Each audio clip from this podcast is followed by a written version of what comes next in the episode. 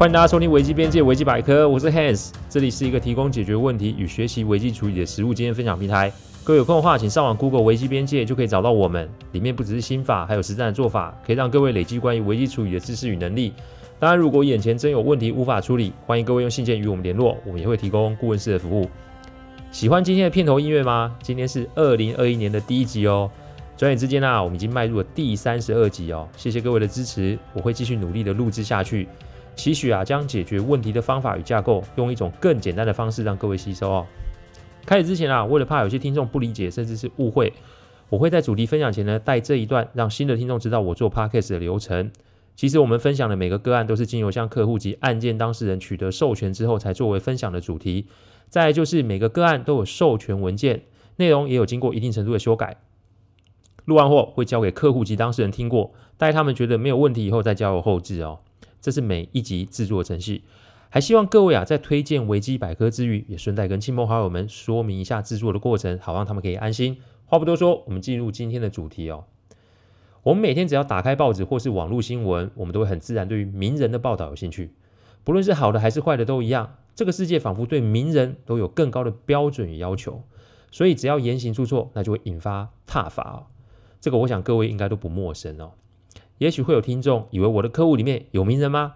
嘿，不好意思，根据保密规则，我无法透露有还没有。但今天这个个案呢、啊，是如果我的父亲是名人的话，我该怎么办？那面对大众的刁难，我又该如何的自处呢？话说啊，这个个案要从五年前的跨年夜讲起哦。我从来都不是一个活动咖，说穿了，人太多的地方我都不会想要去哦。所以啊，想当然尔，跨年对我来说也就是一个普通的日子罢了。单身的时候跟结婚的时候其实都是如此哦。那天晚上我还早早上床睡觉，想说明天来早起去运动。结果在躺下没多久，电话就响了起来。拿起手机一看，是客户来的电话哦。这么多年，其实跟客户们都有一个不成文的规定，那就是晚上十点以后我是不接电话、不回讯息的。再加上我睡觉的时候手机都是关掉网络，所以客户一定是遇上非处理不可的事情才会在这个时候打电话给我。一把接起电话，才发现客户人在急诊室啊。好像是在酒吧里面喝了小酒，结果不小心跟人家发生擦撞，双方一言不合啊，他就被打破了头。可是我在想，我的客户这个客户身高一百八十五公分，体重九十公斤呢，你想要一下子把他撂倒，其实没有那么简单呢。于是啊，我就着装出门去医院的急诊室看看到底发生什么事情哦。一到急诊室的时候，我发现外面啊，疑似有媒体记者在外面闲晃。我本来在想，不知道是哪位名人闹事，所以外面有很多媒体记者哦。可是我一进急诊室的时候，我发现躺在床上的是我客户的儿子，而他的一旁啊坐着一个与客户儿子年纪相近的年轻人，那身上有沾了一些血迹哦。不知道为什么，我看到这个年轻人，我就觉得我很像在哪里看过他。我一问客户啊，才知道是他的儿子啊，晚上跟朋友去酒吧参加跨年 party，那年轻人嘛喝多了，所以有点懵哦，就跟隔壁的人就有一些小摩擦。那正当他们准备要开打的时候，没有想到对方有一位年轻人。直接就把手中的酒瓶砸到客户小孩的头上，双方一看到血就乱了套，意思是什么？大家都落跑了落跑，尖叫了尖叫，反正就是乱成一团。后来还是店家叫了救护车把人送到医院哦。而这个年轻人也很奇怪，打完后没有逃离现场，反而是跟着客户的儿子一起来到医院哦。我心里那时候想了几个问题，就是一言不合动手就打人哦，打人又不马上落跑，那跑来医院是为了什么呢？我看客户那又怒又无奈的样子，觉得有点诡异啊。我细问才知道，这个年轻人大有来头啊。他的父亲啊是国内的名人哦，势力有那么点大哦。而且恰恰好就是客户生意上的合作对象。其实说合作，倒不如说是上下游的关系啊。所以你如果把事情闹大的话，法律的确会站在客户这一边。但我常说，凡事有效果后果，因为这个事情一定会把客户的生意给弄糊掉。我听客户讲才想起，哎呦，这年轻人还曾经上过电视诶，他的爸爸还是真的是个大人物呢。客户的小孩只是头破，并没有任何脑震荡的症状，所以包扎完了就可以出院了。但让我好奇的是，这位年轻人人坐在那里没有要离开的意思。我看着客户那表情哦，我就清楚这个事情还是需要我开口并协助才行哦。所以啊，我走向那位年轻人，问他：哎，你还好吗？他的手疑似是被碎玻璃割破，所以也做了包扎。身上啊又是酒味又是血迹的，其实有点狼狈哦。我就想说，那不然一起离开好啦，那就送他回家。那至于这伤人的事件啊，就看后续再怎么处理就好。上车之后啊，先是把客户跟他的儿子送回家，接着，就我陪着这个年轻人回家。只见啊，这个车子绕啊绕，他都不说他住在什么地方。大约绕了一个小时吧，我就把车停在路边，看着这位少爷，你想要干什么？因为你要我一个晚上不睡觉开车，我真的会受不了哦。那只好停下来等。大约五分钟过后，他问我一个问题：你知道我爸是谁吗？如果这事被报道出来，肯定又会被家族大做文章。反正啊，在父亲眼中，我就是一个不知媳妇的富二代，每天啊无所事事，就知道乱花钱。我做的事情只要是有损及他的名声，就是不被允许。所以我不是不能做错事，我只是不能做让他出丑的事。哎，你有没有觉得我生活很可悲啊？我也说不上啊，为什么想打人？反正每天都是活在众人的监督里面，就像个木偶一样，没有自主思想。只要可以用钱解决的事，就不是事。就像你的客户一样啊，明知我打人就是不对啊，但碍于我父亲的名声，所以选择忍气吞声一样。你不觉得人这么活着很可笑吗？也许听到这里，有些听众还没有清楚为什么我要接手处理这个年轻人的事情哦。我一不是为了跟他的父亲有所连接，二也不是想要替客户再建立什么样的关系，我只是单纯看到，如果再放任这个年轻人这么下去，今天是商人，那明天会是什么？好一点的结局，也许他持续的糟蹋自己；但如果再偏激一点或偏差一点的话，那不就是，那就不只是把人的头打破这么简单了。所以啊，我便约他，你要不然下周来我事务所一趟，我不收他任何费用，也不会录音录影，反正就是聊聊天。他看到我手上塞给他的名片啊，有些迟疑，我看着他，就突然说了一句话：在我看来啊，你就是王小明，王小明就是这个年轻人的化名哈。你并不是王大明的儿子，王大明就是这位名人父亲的化名。说完，我就问他：“你住哪？”哎，很奇妙，他听完我这句话之后，他就自然说出家中的地址。然后呢，我就把他顺利的载回了到家。忙完了，已经是一月一日早上凌晨四点哦。早上八点的时候，我先打给客户，先说明的事情经过。然后我请客户先不要有任何的动作，最重要是把他那个宝贝儿子给我禁足哦。然后把手机、电脑、平板、电话全部给我收起来。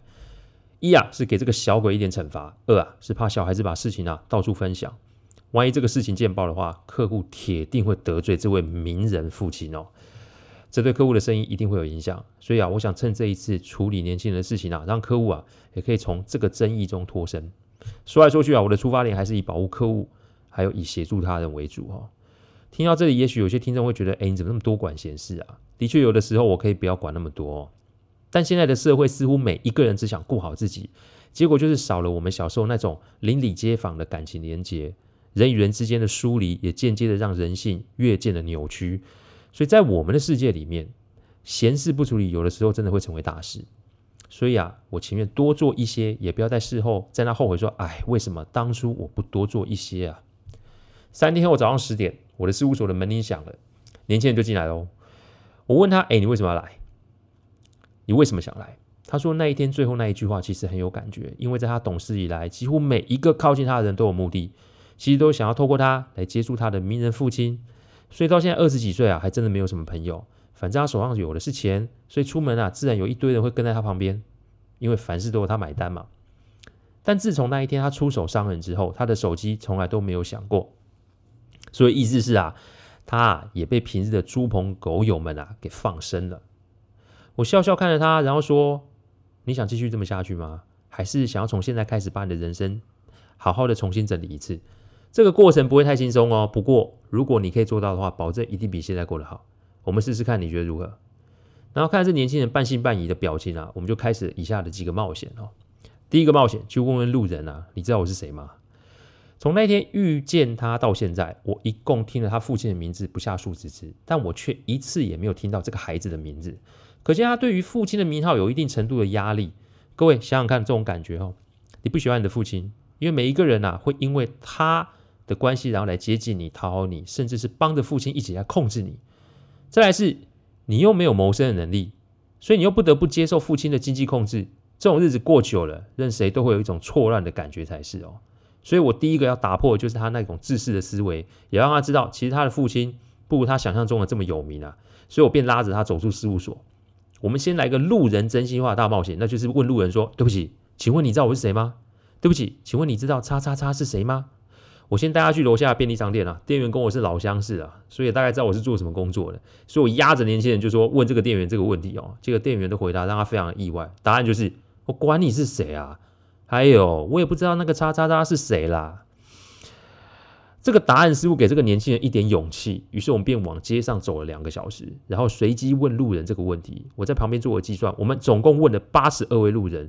嘿，不好意思，如果有听众是那一天的路人之一，请让我在这边跟您致歉及致谢。这个非常时期就要用非常的方法，这就是危机处理好玩的地方。结果这八十二位路人没有一个人知道这个年轻人是谁，还有只有三位知道这个路人知道叉叉叉是谁。其实这个叉叉叉就是他的名人父亲啊。我就是要用这种方法打醒他，意思是，他没有想象中的这么受限制，而他的父亲也不如他想象中的这么有名气啊。说到底，其实就是他内心的恐惧而限制住了自己。第二个冒险，去试着赚取人生的第一块钱。既然打破了他第一个自我设限，那接下来我们就来突破第二个框架，那就是到底他有没有办法透过自力更生的方式来赚钱哦？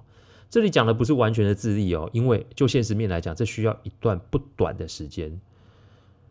其实我从来不会给客户或咨询对象无谓的希望或是心灵鸡汤，因为行就是行，不行就是不行。你透过付诸行动，才会有可能带来真正的些微改变。因此，我带他去一位阿姨的面摊啊，来做洗碗工读生哦。这个从我年轻啊到创业到现在，阿姨就在那边摆摆摊卖面哦。她可是见证我一路创业的历程啊，所以她对我的工作啊，算是非常非常的清楚。所以呢，在我说明来意之后，阿姨就笑笑的跟这年轻人说：“哎，一个小时两百块，能洗多少是多少，但重点是碗一定要用心洗才会干净，不要随便洗哦，否则客人会吃坏肚子哦。”年轻人从来没有洗过碗哦，也没有做过家事，所以他也花了一阵子去适应这件事哦。我并没有出声或是出手予以协助，因为我不想剥夺他人生的第一次，因为这个不只是洗碗，这一次还是他给予自己的认可与突破。人啊，通常都会为自己找尽千百次理由拒绝付诸行动。因此，这个时候他在体验这个突破的过程。我不清楚他理解了什么，但他一次就洗了三个小时，而且他还主动跟阿姨约定明天还要再来。这就是，这是为什么呢？我们后面会做说明哦。此刻的他，全身上下包含脸都是水，我分不清楚那是汗水、泪水还是清洁剂哦。但他的眼神已经不像之前这么的迷茫了。我问他感觉怎么样？他说这是他人生第一次靠自己的能力赚取报酬。那我问他，哎，那你拿想拿这六百块要干嘛？他说他要把这个钱给裱起来，因为这个第一次，他还是要想要有下一次哦。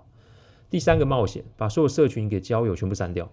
身为名人的小孩其实压力不小，因为随时要注意自己不要成为众人或是网络讨论的焦点，然后又一定要认识谁谁谁，为家族事业建立起一定的人脉。所以说白一点，就是完全没有真正的朋友，所有的应对都要非常的注意，因为也怕被有心人给利用。我看完我就说，世上的事没有那么的麻烦啦，你干脆就是都不要用，就是最好的方式。所以啊，我们把他的脸书啊、推特啊、Line 啊全部删掉。更狠一点就是什么？我们换了手机号码，让他有一个重新开始的机会。删掉意味着不再拘泥于过去的框架，反正没有知心及交心的朋友，那还不如重新开始。我也让他没事啊，就不要再搞自拍或者合照，显得自己很像一个上流社会的人。从现在开始，一切都是做给自己看，而不是做给别人看。人一天就是二十四小时，与其在那边翻手机，倒不如好好看，想想看自己要做些什么。世上的事情啊，不是什么钱都可以用钱可以解决。比如说内心的平静啊与稳定啊，花再多钱也买不到。所以我告诉他，不如啊重新开始，然后把手机联络号码给母亲就好，反正只要让妈妈可以找到人，但是呢，不再进入那一种。让他不不甚开心的人际交往圈里面，删了以后，其实根本没有人在找他。我知道这样很残酷啦，但与其在那边风花雪月，倒不如啊面对真相，这才让自己的重新出发有一个新的立基点哦。第四个冒险，一月一目标，并且把作息调整。那个时候是一月份，所以我请他，哎，你每个月立下一个目标，目标不要太大，但是要可以确切做到。每个月的月底再来跟我讨论你下个月的目标是什么。所以他一月份的目标是付清我儿子客户儿子的医药费，他想靠自己的力量去弥补自己的过错。我请客户啊把账单照给我看，然后呢，他就怎么办？他就开始去洗碗，去攒足那个医药费哦。严格上来说啊，洗碗是他的第一份工作，所以呢，作息正常就非常的重要。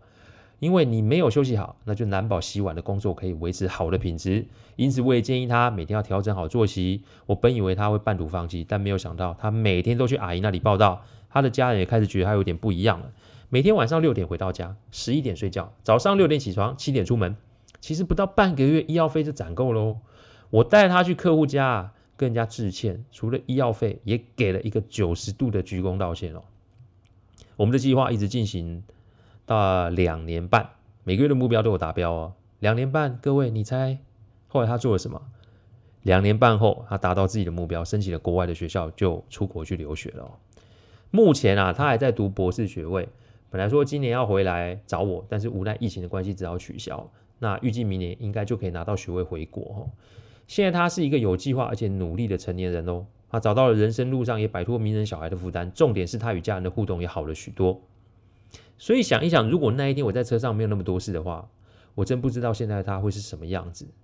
其实中间他的家人有试图与我联系，但我仍坚持当时的承诺，我只做这年轻人的顾问及朋友，我并没有因此把这个当成与他家族解释的机会。名人的压力啊，不是常人可以想象。但这并不是一个诅咒，更不能啊把这个当成是你限制自己的人生或是放弃人生的借口。所以，听众，你有类似的困扰的话，你试试看问自己以下几个问题啊。第一个问题哦，你确定你很有名吗？第二个问题，你有没有自立的能力？第三个问题，你有没有知心的朋友？第四个问题，你敢不敢做出改变？人生从来都是自己的，所以找出你想要的生活，不要因为贪图家中的资源而选择裹足不前。请记得，你的人生是由你自己做主。记得你是谁，而不是谁的小孩。感谢各位聆听，听完之后，如果有任何意见，请上我们的网站维基边界留言。我们预计每周一中午会上架一个 podcast 的主题分享。各位有任何想听的主题，也都可以透过留言给我们知道。再次感谢大家，我们下次再见，拜拜。